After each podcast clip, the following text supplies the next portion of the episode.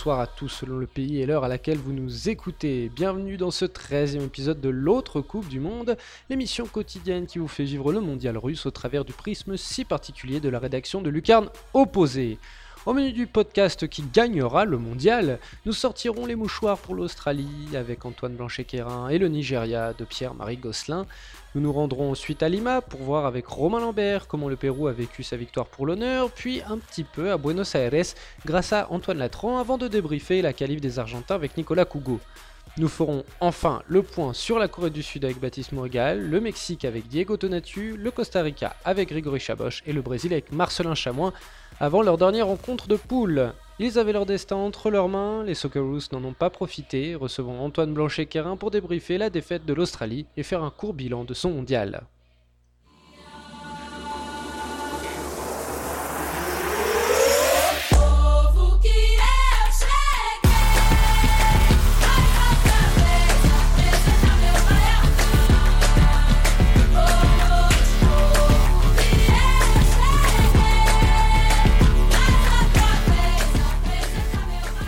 Bonjour Antoine, comment ça va?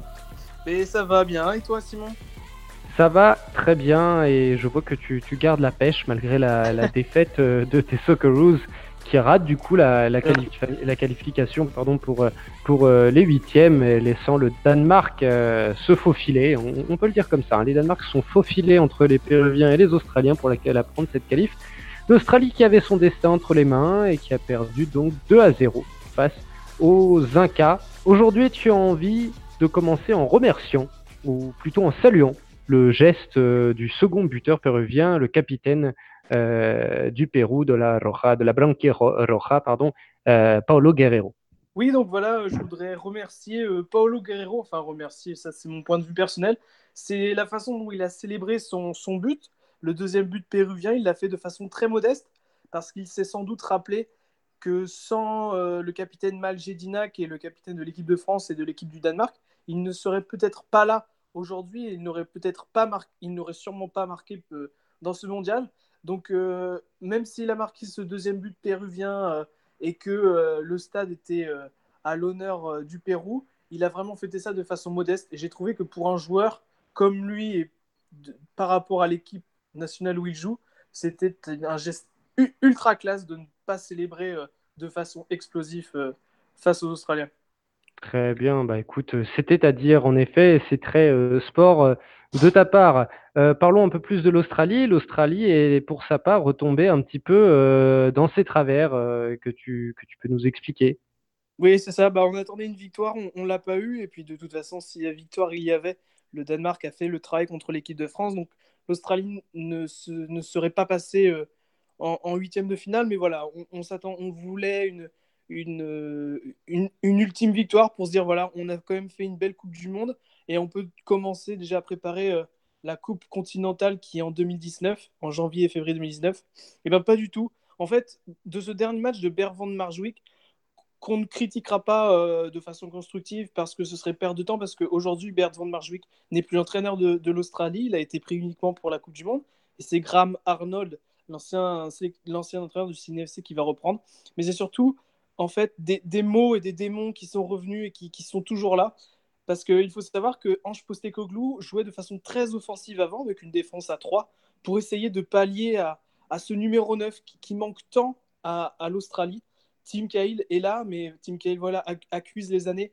Et euh, je crois que ce soir ou demain matin, on, on, verra que Tim Cahill euh, annonce sa retraite internationale et on n'a toujours pas de, remplaçant digne de ce nom, digne d'un nom comme, comme Tim Cahill. Euh, Andrew Nabout a bien essayé, Tommy Juric a, euh, a, essayé depuis des, nombreux mois. On n'a pas ce neuf et contre le Pérou, c'est ce qui nous a manqué. À l'image des statistiques, on a eu 14 tirs pour 0 but et les Péruviens qui ont eu de la chance sur leurs deux buts ont réussi à marquer en 4 tirs 2 buts. Et voilà, la chance était du côté péruvien. Mais voilà, l'Australie a, encore manqué dans les derniers gestes et on va se rappeler des matchs de qualification pour la Coupe du Monde comme l'Arabie Saoudite où on va avoir plein d'occasions et à la première occasion adverse, but. Donc voilà, on revient toujours aux mêmes, conclusions et donc là, Graham Arnold va récupérer euh, une équipe qui a malheureusement pas évolué. Donc, il va devoir tout refaire et surtout essayer de trouver voilà, un buteur, quelqu'un qui est capable de, de finir les occasions parce que l'Australie en a vraiment besoin. Chantier en cours. Donc, pour terminer, euh, c'en est fini donc de l'Australie dans cette Coupe du Monde. Euh, quel bilan tires-tu de, de, cette Coupe du Monde des Socceroos Très rapidement. Le bilan, on pourrait, on va pas pouvoir faire un bilan de Bertrand Marjuic parce que, comme je l'ai dit précédemment, c'est terminé pour lui. Mais on pourrait se dire que voilà, donc, euh, est-ce que hum, une page va se tourner, une autre page va se tourner? Je pense que Marc Milligan va, va prendre sa retraite. La fédération va essayer de le pousser jusqu'à la Coupe continentale en 2019. Je ne pense pas que Maïdje Dinak va continuer non plus, du moins pour la prochaine Coupe du Monde, j'entends. Tim Cahill, c'est certain. Et je pense que plus tard, il va falloir construire la future équipe australienne sur euh, Matty Ryan, Trent Sainsbury, Massimo Liongo, qui, voilà, une deuxième Coupe du Monde n'est toujours pas une minute de jeu alors qu'il avait fait toute la phase de préparation en étant titulaire. C'est aussi euh, très triste pour lui. Et en attaquant, de mon point de vue personnel, partir avec une basse scène qui est Jamie McLaren. Donc voilà, après, euh, voilà, il y aura sûrement des jeunes qui vont arriver. On, pense à Daniel Arzani qui a fait une excellente Coupe du Monde et qui va probablement partir du championnat national pour aller voir ailleurs, surtout en Europe. Mais voilà, après, voilà, Graham Arnold va, avoir un très très gros travail à faire. Et euh, on, ne souhaite que succès pour ces quatre prochaines années aux techniciens australiens. Très bien. Eh ben, écoute, on suivra le parcours des Socceroos jusqu'au prochain mondial dans 4 ans, dans ces coupes continentales. On, suivra, comme on le fait toujours euh, sur Lucarne opposé, dans la FC Corner, l'équipe d'Australie de, football et aussi son championnat avec toi, la A-League et ton compte euh, Twitter A-League. Euh, bah écoute, merci beaucoup Antoine. C'est ton dernier passage euh, sur ah euh, les podcasts Notre Coupe du Monde. Il n'y a pas de repêchage. Il n'y a, pas de repêchage. Donc on, te dit à, on dit à la prochaine euh, pour un AFC Corner. Allez, promis. Ciao Antoine. Ciao. Eux aussi avaient leur destin entre leurs mains, et pour le coup ils l'ont même tenu jusqu'à quelques minutes du coup de sifflet final, ces Nigérians. On fait le bilan des Super Eagles avec Pierre-Marie Gosselin. Bonjour Pierre-Marie, comment vas-tu? Bonsoir Simon, bah un petit peu triste euh, après, euh, bah, après cette élimination euh, un petit peu cruelle. Plutôt cruelle, oui, puisque le Nigeria a donc perdu 2-1 contre l'Argentine et n'est donc pas qualifié pour les huitièmes après les avoir entrevus pendant une bonne partie du match en faisant match nul en revenant des vestiaires puisqu'ils étaient menés jusqu'à la toute fin du match, un but salvateur pour les Argentins de Marco Rojo. Tu l'y as cru, toi? Ben euh, ouais, franchement, bon le, début de match euh, très compliqué. On a retrouvé le même Nigeria que face à l'Islande. Euh, tu vois, finalement, il était reparti avec la même euh, composition d'équipe. bon, avec le même milieu de terrain, assez finalement assez offensif. Et mais on, voilà, le début du match où on sentait que les joueurs étaient uniquement concentrés sur la défense. Euh, l'attaque, euh, Moussa était en train de se battre un petit peu, mais euh, Iacho à côté de lui, c'était très compliqué. Il mettait pas un pied devant l'autre. bon, même si à la fin il aurait pu obtenir un penalty sur un jeu un petit peu dangereux, je crois que c'est Otamendi ou Macherano, je sais plus qui fait la qui, qui fait la, la, faute, mais mais bon ouais, sur la première mi-temps c'est compliqué. Puis c'est passé ce qui était annoncé, à savoir euh, un but de Messi. Euh, voilà, super but. Il, on lui envoie une traversale sur le genou, le ballon reste collé, le contrôle d'après est parfait. Euh, voilà, donc ouais. Et puis la deuxième mi-temps arrive. Le coach fait des changements. Yenacho sort pour faire entrer Gallo qui apporte tout de suite beaucoup plus de puissance. Il a, il a un gabarit plus important du jeu aérien et puis ça, ça perturbe cette défense d'Argentine parce que même si en première mi-temps le Nigeria n'a rien fait, euh, les peu de fois où ils se sont rapprochés un petit peu de la défense, euh, je peux dire que les supporters argentins devaient pas être très très sereins parce que c'est pas Enfin, c'est vraiment inquiétant cette défense argentine et, et voilà. Donc euh, après, quand la deuxième mi-temps recommence, voilà le scénario parfait, un but accordé, enfin un penalty, qui se siffle. Hein. Macherano là sur le coup a fait preuve de, de pas beaucoup de, enfin a été un petit peu un petit peu con. il donne un penalty et puis, plus le match avance, plus on sent un Nigeria quand même qui commence à s'installer, sur de sa force en défense. Euh, tu vois, Obi Mikel qu'on a annoncé numéro 10, ben finalement, il se retrouvait en poste de numéro 6. Il était euh, en train de s'occuper un petit peu sérieusement de Messi dès qu'il venait dans l'axe. Euh, tu vois, on sentait qu'il était au contrôle de, de cette défense-là. Et puis, Et puis là, au moment où j'ai le plus cru, c'est quand on commençait à avoir des occasions contre et que, ben voilà, quand Igalo là nous fait deux ratés, euh, c'est c'est un peu dommage, voilà. Euh, pour te dire, j'y ai vraiment cru, j'y ai vraiment cru. Et puis tu prends un but un centre de Mercado qui a pas été très bon de tout monde, qui a pas fait un bon centre, ça atterrit dans les pieds de de Rojo, euh, l'autre latéral. Euh, enfin, c'est un but assez, euh, voilà, c'est un but sur l'envie. Les, Argentins ont tout donné, ils ont cru. Voilà, les Nigérians ont peut-être, ils ont pas su mettre le deuxième but qui les aurait, je pense, mis à l'abri.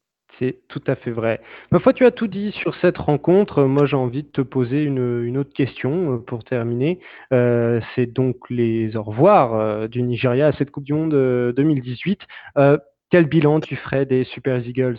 Bon, écoute, quand je faisais la présentation le, sur le site, c'est vrai que au vu de l'expérience et de la moyenne d'âge de cette équipe-là, euh, sortir de la poule, c'était bien, mais c'était déjà quand même, euh, c'était même quand même très bien, quoi.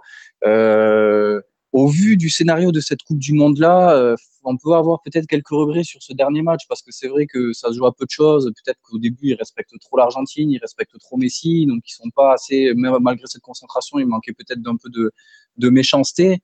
Et du coup, ça laisse quelques regrets, mais globalement, sinon, cette Coupe du Monde est quand même pas mal. Euh, on a notamment vu Etebo au milieu du terrain. Euh, sur les deux derniers matchs, il est, euh, il est quand même très très intéressant comme joueur. On sent qu'il va pouvoir prendre le relais de d'Obi Mikel. après, il y a quand même quelques quelques petits points de déception. Euh, il y a Nacho en attaque qui a pas été très très bon. Alex Iwobi, qu'on attendait comme un petit peu la petite révélation côté nigérien, a pratiquement pas eu de temps de jeu. Euh, donc voilà, un petit peu une Coupe du Monde quand même un petit peu frustrante, mais euh, qui permettrait logiquement aux, Nigériens de pouvoir euh, se présenter dans quatre ans avec avec des ambitions un peu plus importantes. Encore faut-il que ben, qu'il y ait un petit peu de continuité à la fédération, qu'on continue à faire, à faire confiance à Argerno Tror et, et à cet effectif-là, ce qui n'est jamais garanti quand on parle du Nigeria.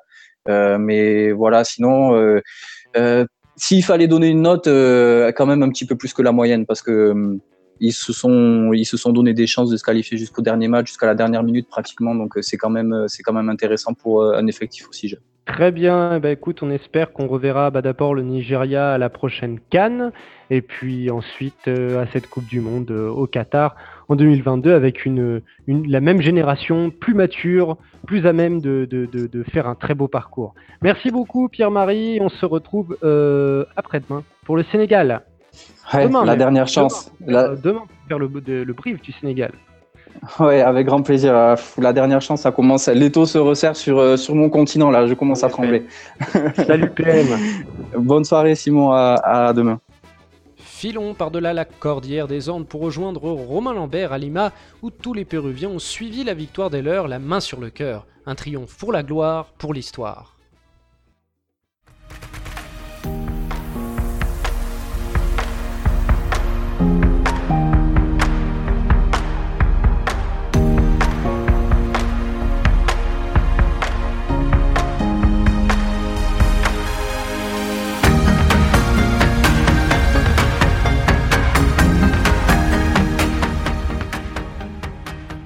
36 ans d'attente. Le Pérou a attendu 36 longues années pour célébrer un but en Coupe du Monde.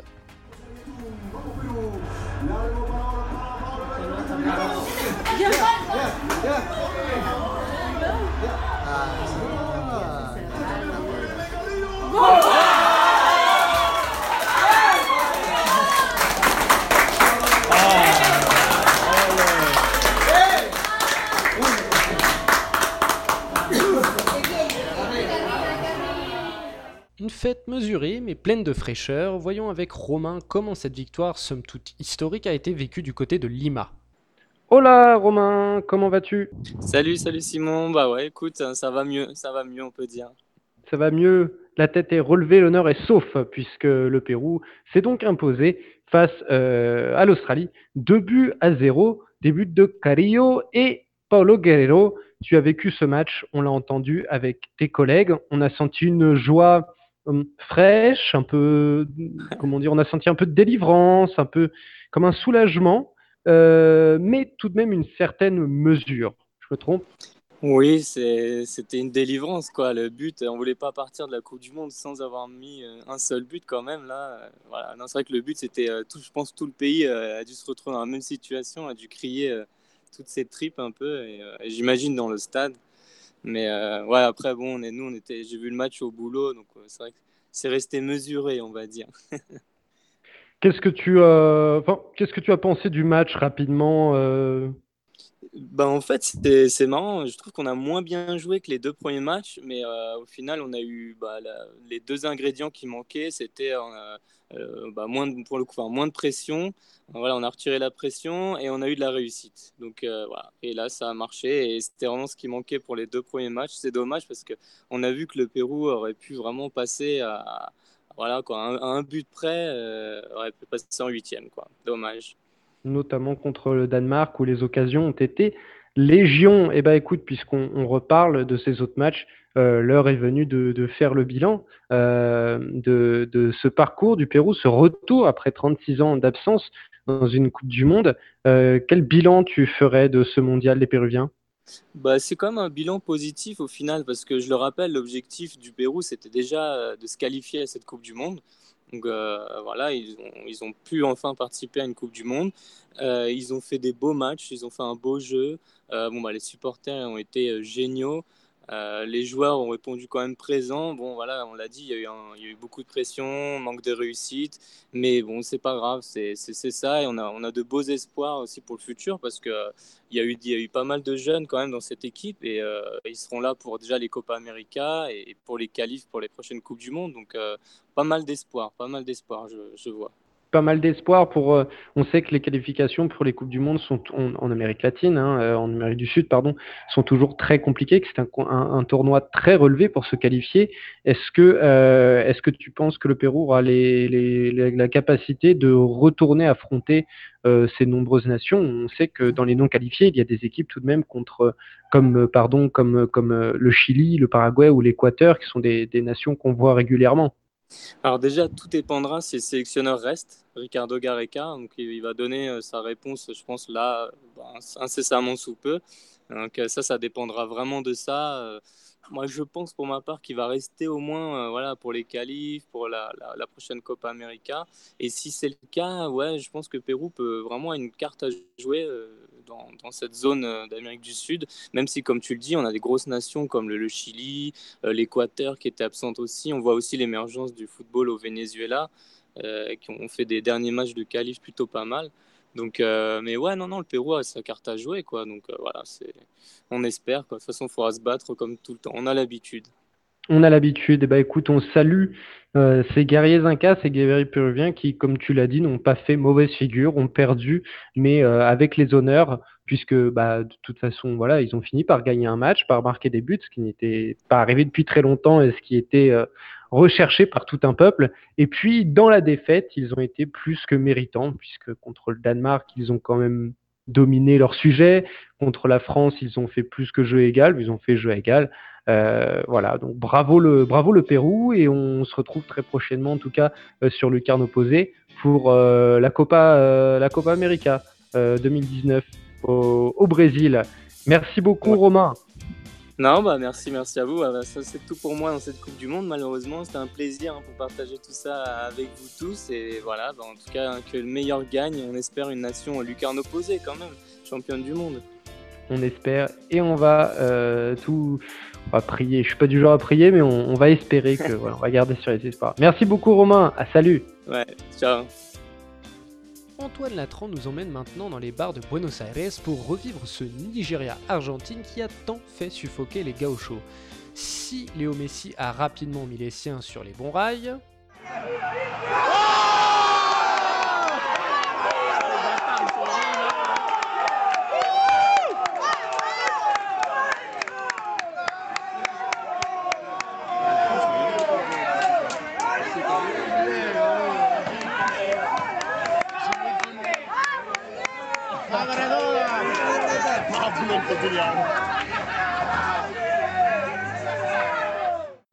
Nigeria est revenu au score au retour des vestiaires, un scénario que les Argentins n'ont pas trop apprécié. Ça se passe de traduction.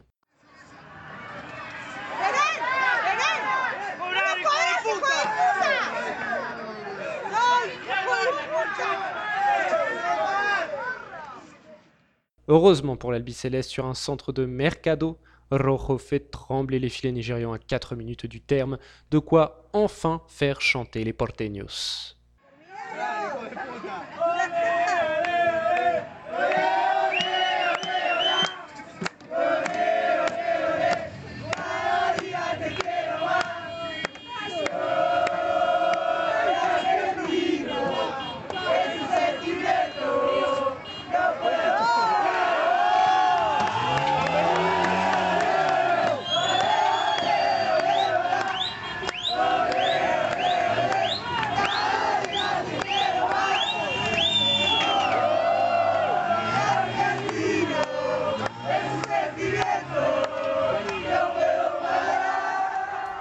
Allez, on se donne un rendez-vous en huitième, messieurs les Argentins. Revenons tout de suite sur la rencontre en elle-même avec Nicolas Cougo. Hola Nicolas, comment ça va? Ça va mieux. Bonjour Simon, ça va mieux? Je respire un peu là. C'est bien. Tu le record du monde d'apnée, je respire là. Et oui, en effet, car euh, les Argentins, vous l'aurez compris, avec les audios, les audios pardon, euh, d'Antoine Latran, euh, les Argentins ont souffert pour euh, avoir euh, cette victoire, pour obtenir ce billet pour les huitièmes de finale et cette victoire de buts contre le Nigeria. Alors c'est tout simple. Euh, qu'as-tu pensé de cette victoire au forceps de l'Albi Céleste? Ouais, au forceps. on est à chaud, donc forcément l'analyse du contenu, même si elle est facile à faire, hein, puisqu'on si, on prend un tout petit peu de recul de secondes, on va s'apercevoir que c'est toujours c'est toujours le même contenu hein, du côté de l'Argentine. J'avais dit hier euh, de manière un petit peu euh, euh, provocatrice, je dirais, mais, aussi parce que c'était l'état d'esprit que la clé du match, c'était que le Nigeria rate son match. le Nigeria a totalement raté sa première mi-temps, hein, il faut dire les choses telles qu'elles sont. Et par contre, dès qu'il a commencé à accélérer en deuxième mi-temps, franchement, il y a eu des moments de grande frayeur chez les Argentins. Cette équipe est fragile cette équipe ne trouve toujours pas la solution offensivement dans son animation. Et puis voilà, donc une victoire au forceps, victoire au courage, au cœur. C'est un peu à l'image de l'action du but. Hein. Enfin, c'est tout est, tout est illogique. un centre réussi de Mercado. Alors, sur Bein, Omar da Fonseca, il a halluciné, mais enfin, c'est vraiment ça. Quoi. Un centre réussi de Mercado, ça doit être le premier depuis 5 ans. Et, et, Rojo qui arrive en position d'avancante pour mettre une volée du droit. Bon, écoute, on avait franchement, on était sorti de la planète là. Je, Il fallait moins. Ils ont beaucoup invoqué les. Ouais, ils ont invoqué les dieux avant le match. Je pense que c'est ce qui s'est passé là. C'est pas possible. Il fallait au moins ça. Quels euh, enseignements tu arriverais à tirer euh, de ce que tu as vu de l'Argentine, justement, quand tu parles d'animation, de composition euh, On sait une fois de plus que, le 11 argentin a été remanié, qu'on ne sait toujours pas vraiment où Sampoli en va. Peut-être que lui maintenant en sait plus, on ne sait pas. Est-ce qu'on peut tirer des enseignements? Écoute, on peut tirer peut-être un enseignement, parce que c'est pour moi l'homme du match, c'est Banega. Et voilà, il y a eu beaucoup de discours sur l'avant-match. Alors c'est pareil, on ne va pas reprendre le débat de savoir qui de Sampaoli ou de Mascherano a fait la compo. Ils ont rappelé les cadres. C'était aux cadres d'assumer leurs responsabilités pour ce match. Ils l'ont pas forcément fait avec talent ou avec une outrageante domination, enfin voilà, avec conviction. Enfin, ils nous ont pas convaincus. Mais voilà, il y a un homme que je sortirais du lot, c'est Banega, parce que parce qu'il il apporte ce qui manque, ce qui manquait à l'Argentine, cette capacité à trouver des passes euh, qui vont briser des lignes. Et, euh, il l'a remarquablement bien fait. Donc, à la limite, ce que je retiendrai vraiment, c'est ça. Sinon, euh, écoute, malgré la victoire, je retiens que c'est toujours extrêmement fragile, extrêmement peu équilibré et ça peut, ça peut voler en éclats assez rapidement, je trouve. C'est très, très fragile. Très fragile. L'Argentine fit donc seconde de son groupe et affrontera euh, qui affrontera affrontera l'équipe de France, euh, notre équipe de France. Enfin, mon équipe de France, je ne sais pas. Toi, bah, de, quel, de, quel, bleu euh, tu seras vêtu ce ah, jour-là? bah, Parfois, avec toi, j'en doute. Tu restes français? Ah, je, reste français quand même. Je suis pas argentin à la base, hein, donc je ne vais pas me la jouer nouveau supporter de l'Argentine. C'est bien. Alors, l'Argentine va donc affronter la France, qui, on le sait, hein, ne convainc pas tout le monde, d'ailleurs, à, raison, par moment. Euh, sans parler de la France, est-ce que tu penses que l'Argentine est armée pour rencontrer une équipe, euh, on va dire, euh, un, peu plus, costaude que l'Islande et, le Nigeria en principe? En principe, la France ne va pas mettre de ligne de 4 et essayer de contrer. Quoique, j'ai des doutes. Parce que la France, on a vu, hein, on l'a senti que la France était quand même capable d'être vraiment redoutable et surtout redoutable en contre. Donc normalement, il devrait y avoir un petit peu plus d'espace, un petit peu plus de liberté pour les, les offensifs argentins. La seule question que je me poserais, alors tu l'as dit, on ne va pas parler de la France, mais surtout par rapport à l'Argentine, euh, même si euh, je ne vais pas tomber dans le, piège classique du dire euh, ils reviennent de l'enfer, maintenant ils, vont, ils vont tout renverser. Ça, je ne crois pas à ce genre de choses. Mais il y a eu des propos sur la fin de match. Alors, tu vois, c'est pareil, c'est toujours est-ce que c'est de la méthode Coué ou pas? Rojo, par exemple, a, parlé d'unification du groupe, d'un groupe qui en a pris plein la tête ces derniers jours, et voilà, il méritait ça. on va voir. J'ai envie de te dire, on va voir si cette victoire de l'Argentine, à défaut d'être un match référence dans le jeu, sera un match référence pour le groupe. On, disait hier avant ce match que l'Argentine de Sampa n'avait aucun match référence.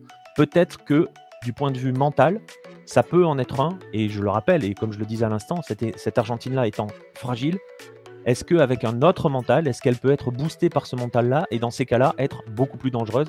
C'est la grande question. Et ça, on aura la réponse que, face au bleu. Très bien, et eh ben écoute, rendez-vous. Euh, le premier huitième de finale, c'est le, euh, le 30, c'est le samedi 30, non? C'est pas ce que j'avais noté. Euh, enfin, donc rendez-vous très prochainement, ce week-end en tout cas, pour. On, on, verra les dates plus après, pour ce France-Argentine, pour un brief de ce France-Argentine, puis un débrief de ce France-Argentine. merci beaucoup, Nicolas. T'en prie, merci à toi. Et à la prochaine. à la prochaine, et on, on, parlera de la dernière du Panama. Exactement. Allez. Salut. Allez, c'est parti pour les briefs de ce mercredi. Une grosse journée encore pour Lucarne opposé. Commençons tout de suite par la Corée du Sud de Baptiste Mourigal.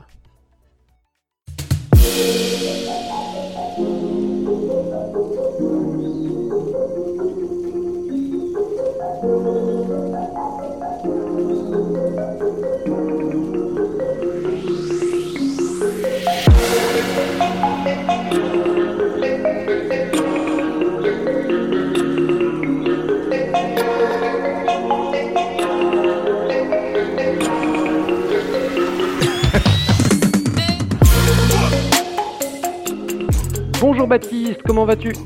Salut Simon, ça va bien et toi? Ça va très bien. Alors, on est parti pour ce dernier tour de piste. Enfin, dernier tour de piste de la Corée. Si euh, le résultat n'est pas euh, au bout, euh, n'est pas, pas à la clé, car la Corée du Sud va affronter le, la Suède, l'Allemagne, pardon, l'Allemagne, l'Allemagne, pour essayer d'attraper une victoire nécessaire et obligatoire pour, euh, et pour pouvoir se qualifier et espérer d'ailleurs un, résultat favorable dans, l'autre match.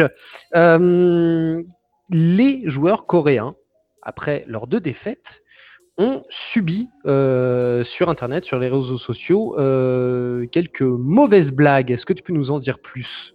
Ouais, alors en, Corée du Sud, il y a un sport national de la part des supporters, c'est d'aller se, de, se rendre sur les pages perso, donc Instagram, Facebook, Twitter ou Kakao Talk, le grand média, euh, le durant réseaux sociaux euh, coréens, pour, bah, j'appelle ça du harcèlement, mais c'est surtout pour les insulter, pour, pour leur faire passer le message que tout ne va pas. Et ça, les Sud-Coréens sont très friands de faire ça avec tout type de jeux de, sport ou même de, de de société. Euh, et donc là, les supporters euh, se sont pas, se sont amusés euh, à aller sur les, donc sur les pages personnelles de, certains joueurs, dont Jang Yun-soo, qui est à l'origine du penalty, puis ensuite du tacle, qui a fait beaucoup rire nombreuses personnes sur Internet devant Chicharito sur le deuxième but. Et donc, bah, ils se sont amusés à le, à l'insulter, enfin à insulter même sa famille, enfin à aller très très loin. Ce qui fait que certains joueurs et dont Jean Yunsu ont été obligés de fermer leur compte ou de les rendre privés. Donc euh, il y a même des joueurs, euh, par exemple le gardien Cho Yun-woo, qui a été obligé de le faire, alors que c'est sans doute le seul joueur qui n'a rien à se reprocher dans ce mondial, qui a été impeccable et quand même subi ce genre de choses. Il avait un compte Instagram avec sa femme, et visiblement sa femme a subi elle aussi des, insultes. Donc euh, c'est pas vraiment agréable pour les joueurs. Donc certes, tu as le droit de faire des erreurs, d'être critiqué, mais on n'est pas obligé d'aller aussi loin en les insultant et même en insultant leur famille, et ça les met pas forcément en bonne condition pour le match de demain où ils doivent faire un miracle. il faut, même s'ils ont, été critiqués, il faut quand même aller les soutenir, parce que si demain ils gagnent et qu'ils font un miracle en éliminant l'Allemagne et en se retrouvant en, en huitième de finale, ils vont se retrouver bien cons, ceux qui ont été insultés pour, euh, juste pour des performances de foot. Donc voilà, c'était, euh, c'est pas vraiment, franchement, je trouve que c'est un peu, un peu bas et, ah bah, débile de faire. c'est peu de le dire, et d'ailleurs, ça fait penser que dans le même groupe, euh, le Suédois Jimmy Durmaz qui est coupable sur la faute qui a amené le coup franc de Kroos, a subi lui aussi euh, des attaques sur les réseaux sociaux. Il faut croire ce groupe, euh, ce groupe de Coupe du Monde a quelque chose avec ce genre de, de, de, méfaits. Euh, donc ce n'est pas du tout une bonne préparation avant de jouer un match capital contre le tenant du titre. comment les Coréens, d'un point de vue un peu plus sportif, abordent ce match-là?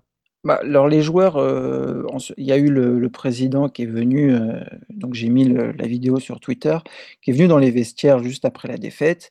Donc euh, bien sûr, tout le monde était limite en train de pleurer, dont Son qui était carrément en larmes, et il leur a donc tenu un discours en leur disant vous avez bien joué, ne vous inquiétez pas, donnez tout sur le dernier match, il n'y a rien à perdre, allez battez-vous.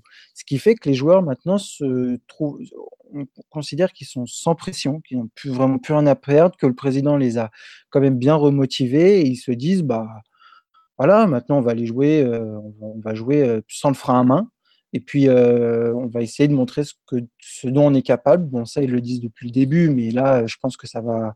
Je pense que là ils sont quand même soulagés d'un poids en se disant si on perd, qu'est-ce qui va nous arriver? Rien, on est déjà éliminé, pratiquement éliminé. Si on gagne, il peut nous arriver que de bonnes choses.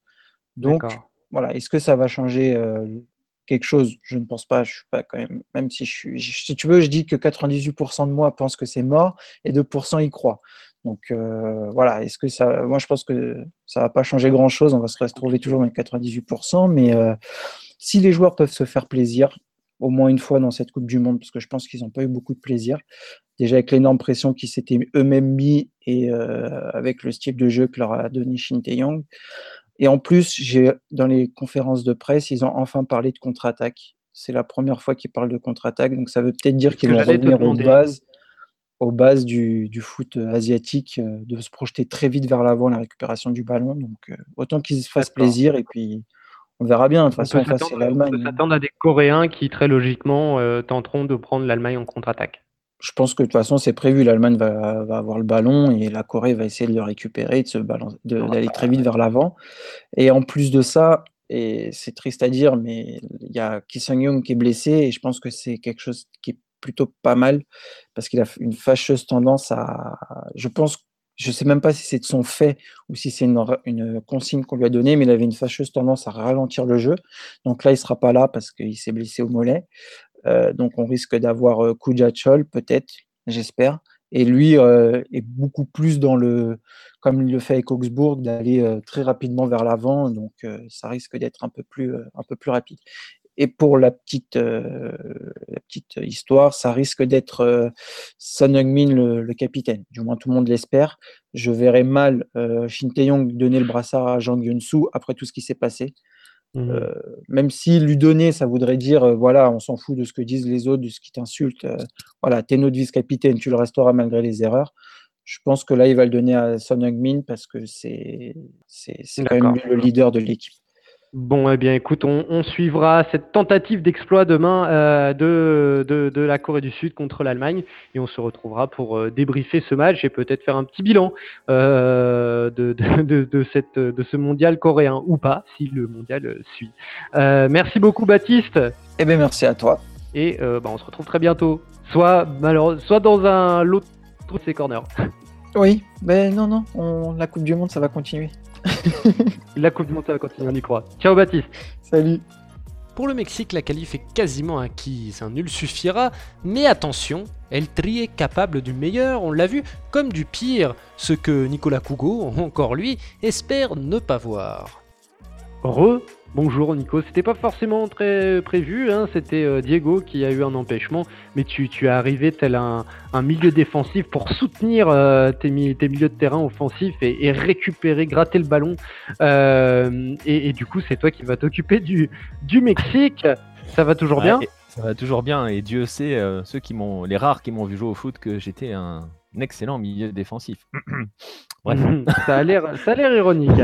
Bon, oh, concentrons-nous, sur le Mexique un instant. Mexique qui jouera donc la, euh, la Suède, pardon, la Suède pour son dernier match. Euh, un Mexique, on le sait, qui a toutes les cartes en main, mais qui est capable de se saborder. Ouais, c'est bah, tous ceux qui suivent euh, la sélection mexicaine, tous ceux qui connaissent parfaitement le tri. Euh, justement, je pense qu'on a tous été, euh, que ce soit sur ceux qui sont sur les réseaux sociaux ou voilà, on le voit après dans les commentaires, on n'est pas tous sereins parce qu'on sait, comme tu viens de le dire, que ce Mexique-là, aussi fort soit-il, aussi, aussi fort et perfectible soit-il, hein, comme disait Diego dans le, dans le dernier podcast, ce qui est parce que le fait qu'il soit perfectible donne aussi beaucoup d'espoir par rapport à ce qu'il vient de déjà, déjà de faire. On sait qu'il est capable euh, de se faire piéger, qu'il est capable de se ramasser au moment où il doit franchir le palier. On en revient à ce qu'on dit depuis, euh, des mois, depuis des, années, enfin, on l'écrit depuis des années, mais on le dit à travers les podcasts depuis des mois, que euh, à chaque fois que le Mexique peut franchir un palier, peut passer un cap, il a cette fâcheuse tendance à, bah, rater la marche. Donc oui, il y a ce risque encore, et bah, on espère que cette fois-ci, ça ne va pas arriver une fois de plus. On espère, euh, bah, oui, on l'espère déjà pour avoir un nouveau euh, représentant lucarne opposé en huitième de finale, parce que pour l'instant, c'est un petit peu, euh, il y a eu beaucoup de, de catastrophes dans leur rang, non? Quels sont, on sait que Diego l'a dit hein, et redit, depuis que le Mexique fait ses performances là au mondial, il y a beaucoup de, de chasse aux sorcières presque dans la presse et comment dire, euh, euh, les, résultats se retournent contre d'anciens contradicteurs de l'entraîneur. Est-ce qu'on a eu de nouvelles choses de ce point de vue-là? On a eu Osorio en conférence de presse hein, qui a attaqué un petit peu d'entrée. Alors il attaque de manière assez intelligente, je trouve, dans le sens où euh, il ne se met pas forcément dans la position de victime, mais il rappelle quand même qu'avant d'arriver en Russie, le seul euh, la seule personne qui était remise en cause, remise en question, c'était lui, alors que la sélection ne l'était pas. Et du coup, il en profite pour envoyer un nouveau message à ses joueurs. C'est aussi sa force hein, à Osorio. C'est aussi pour cela, je pense, qu'il est capable, enfin, qu'il fait autant l'unanimité. Diego en parlait très bien dans le dernier podcast, qui fait autant l'unanimité auprès de ses joueurs. C'est qu'il il en a profité pour rappeler que cette équipe était une grande sélection, qu'ils avaient des grands joueurs. Et il a même rappelé, il a même appuyé un peu plus parce qu'on sait qu'il est souvent critiqué pour. Euh, euh, bon, on, le sait, hein, on l'a dit, Diego l'a dit, il est surtout critiqué parce qu'il est colombien, mais il a bien appuyé en disant que les gens qui connaissent bien l'histoire du football mexicain euh, savent que c'est la meilleure génération ou l'une des meilleures générations qu'ils ont eues. Et il a bien rappelé que pour cela, euh, voilà, les performances actuelles de sa sélection n'étaient pour lui pas une surprise. Et donc, il y, a, un truc intéressant que je trouve avec euh, Osorio, avec ce Mexique-là, c'est qu'il y a un petit côté France 98 qui est en train de se dégager, équipe de France, hein, pas performance du Mexique en France, dans le sens où ça a été énormément remis en question avant, ça a plus ou moins soudé le groupe et le sélectionneur. Et comme les résultats sont là, parce que comme on l'a dit, hein, comme Diego l'a dit, comme on le dit tous, le Mexique a de très bons résultats depuis qu'Osorio est là, à part deux accidents. Eh bien, on sent qu'il y a euh, ça, ça unit encore plus ce groupe-là et ça le fait avancer encore plus vite, je trouve. D'accord, eh ben, écoute, euh, je suis tout à fait d'accord avec toi puisque moi aussi, hein, je suis, El Tri et c'est vrai qu'il y a quelque chose qui, euh, qui se dégage. En fait, moi, à chaque fois, quand je regarde le Mexique dans cette coupe du monde, j'ai toujours cette phrase qui revient en tête à propos du travail d'Osorio: «Enfin ça enfin ça fonctionne. Enfin, voilà, enfin il passe un cap», on dirait. Enfin voilà, même si tu le dis, au final, il y a surtout eu que des incidents, des gros incidents, mais des incidents. Mais cette fois, on sent qu'il y a quelque chose de différent. J'ai l'impression qu'il y a quelque chose de différent. Pour terminer, pour terminer euh, la dernière fois, on avait parlé du verbe cruz azulear avec, euh, avec euh, Diego. On avait expliqué que les Mexicains faisaient vestir, faisaient vestir, faisaient vêtir à leurs adversaires, supporters adverses des maillots de Cruz Azul. Il, parce que ça porte malheur, il paraîtrait que la Suède a euh, fait un, la fédération suédoise a fait un communiqué pour interdire ou plutôt demander à ses supporters de ne pas porter de maillot de Cruz Azul. Est-ce que c'est vrai? Ouais. Bah, écoute, c'est exceptionnel parce que là, je pense que ça va être l'histoire de cette Coupe du Monde, en tout cas côté mexicain. Euh, tu l'as dit, hein, il s'amusait à, donner les maillots de Cruz Azul à l'adversaire. Et cette semaine, sur les réseaux sociaux, il y a un communiqué avec en tête euh, du logo, avec comme en tête le logo de la fédération suédoise. Écrit en suédois d'ailleurs, qui indiquait, donc il avait l'air tout à fait officiel, que la, fédération suédoise demandait à ses supporters de refuser tout cadeau d'un maillot de Cruz Azul.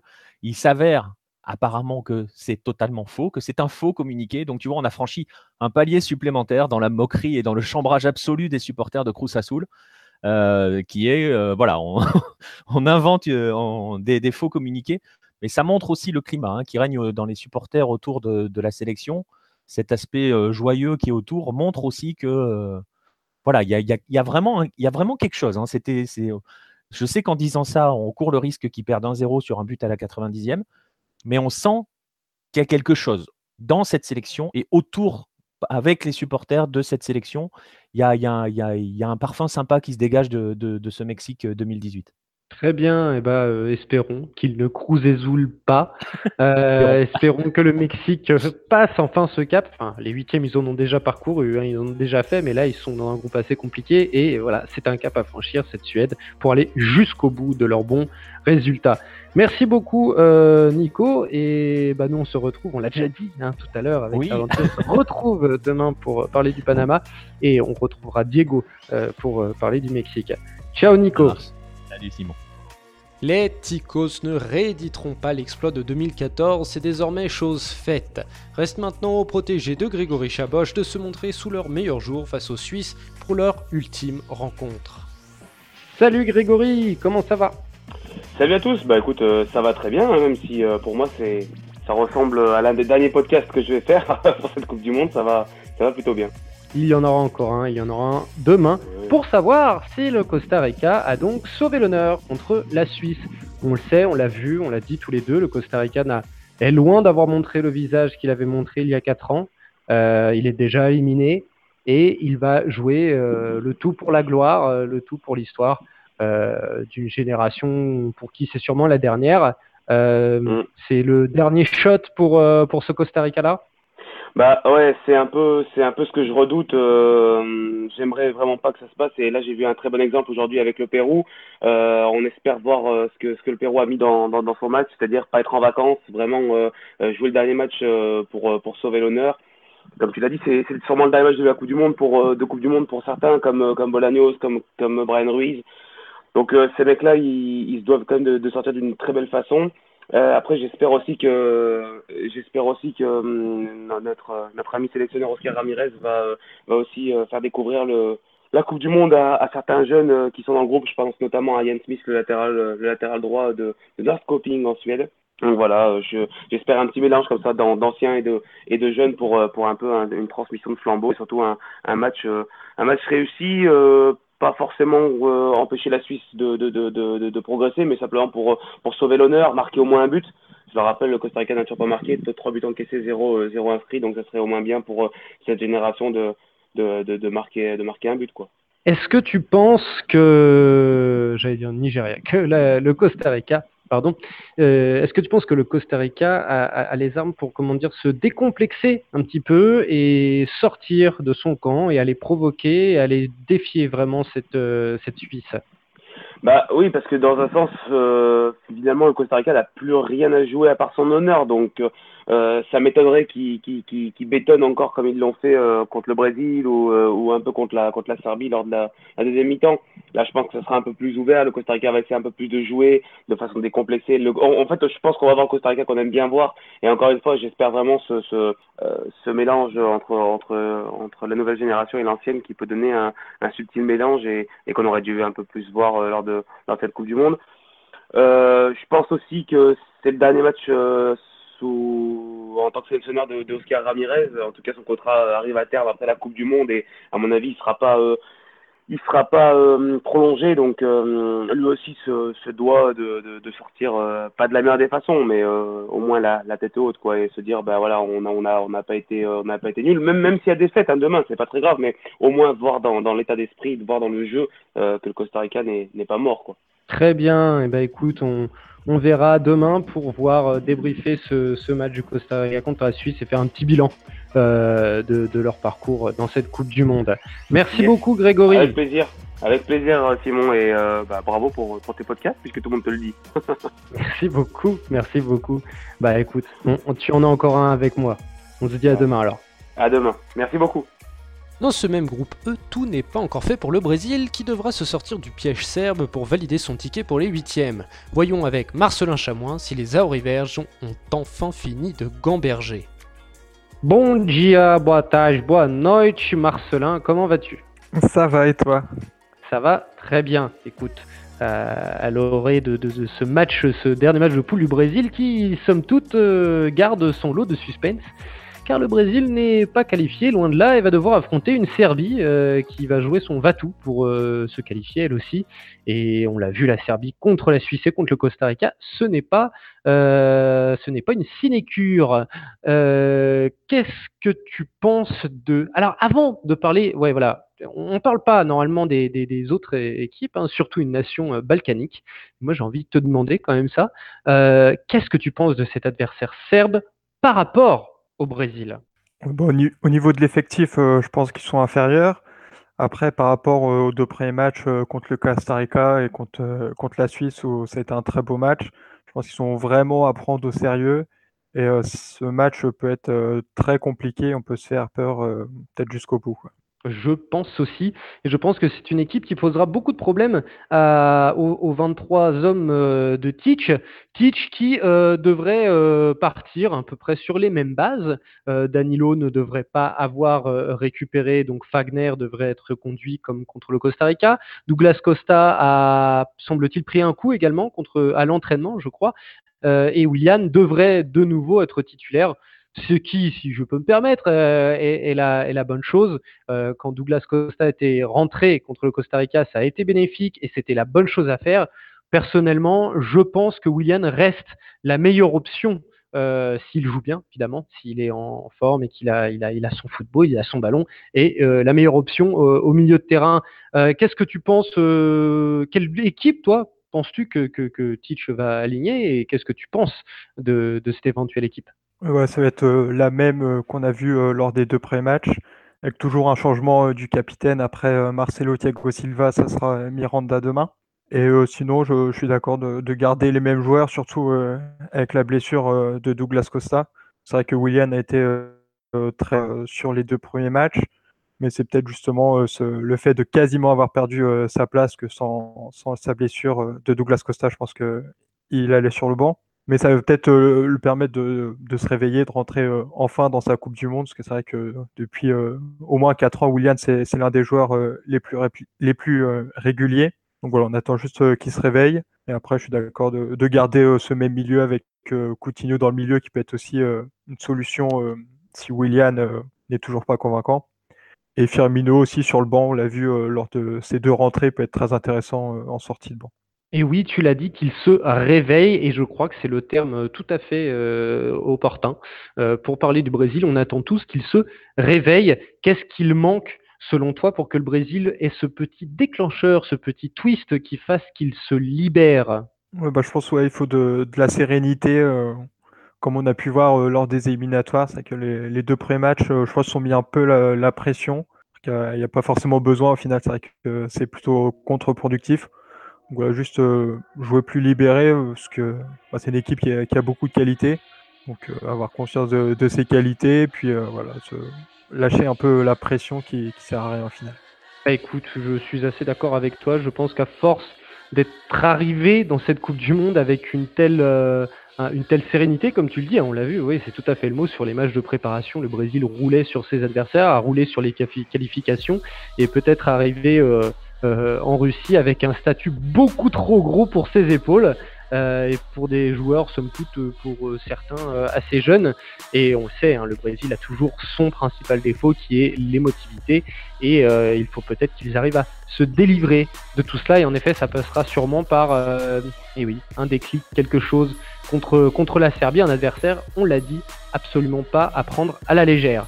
Bah écoute, Merci beaucoup Marcelin et on se retrouve euh, demain pour, euh, pour débriefer ce match euh, de, du Brésil contre la Serbie et on l'espère une qualification et une première place pour la sélection. Ciao Marcelin. Salut. Terminons, como siempre, par notre récap. Dans le groupe C, la France et le Danemark se neutralisent sur un score vierge, pendant que le Pérou sauve l'honneur et sort l'Australie. Victoire 2 à 0 pour la Blanquerroja. Le coq domine sa poule, 7 points, secondé par le Royaume d'Hamlet, 5 points. Waina Capac prend la troisième place, 3 points. Et Crocodile Dundee ferme la marche, 1 point. Dans le groupe D, la Croatie fait le job jusqu'au bout en s'imposant sur l'Islande 2 à 1. L'Argentine imite les Dalmates face au Nigeria, même résultat, même score. La Croatie fait carton plein, première place 9 points, l'Argentine passe en Fusbury 4 points, suivent le Nigeria 3 points et l'Islande 1 point. Merci à tous de nous avoir suivis pour ce 13e épisode de l'autre Coupe du Monde. N'oubliez pas de venir nous solliciter sur les réseaux sociaux. La VO du jour est celle de Pierre Manrique qui tremble sur le but de Paulo Guerrero. Quant à moi, je vous dis à demain pour une nouvelle journée de ce mondial russe. Salut les amis. Se viene Cueva, se viene Cueva, Cueva Paolo.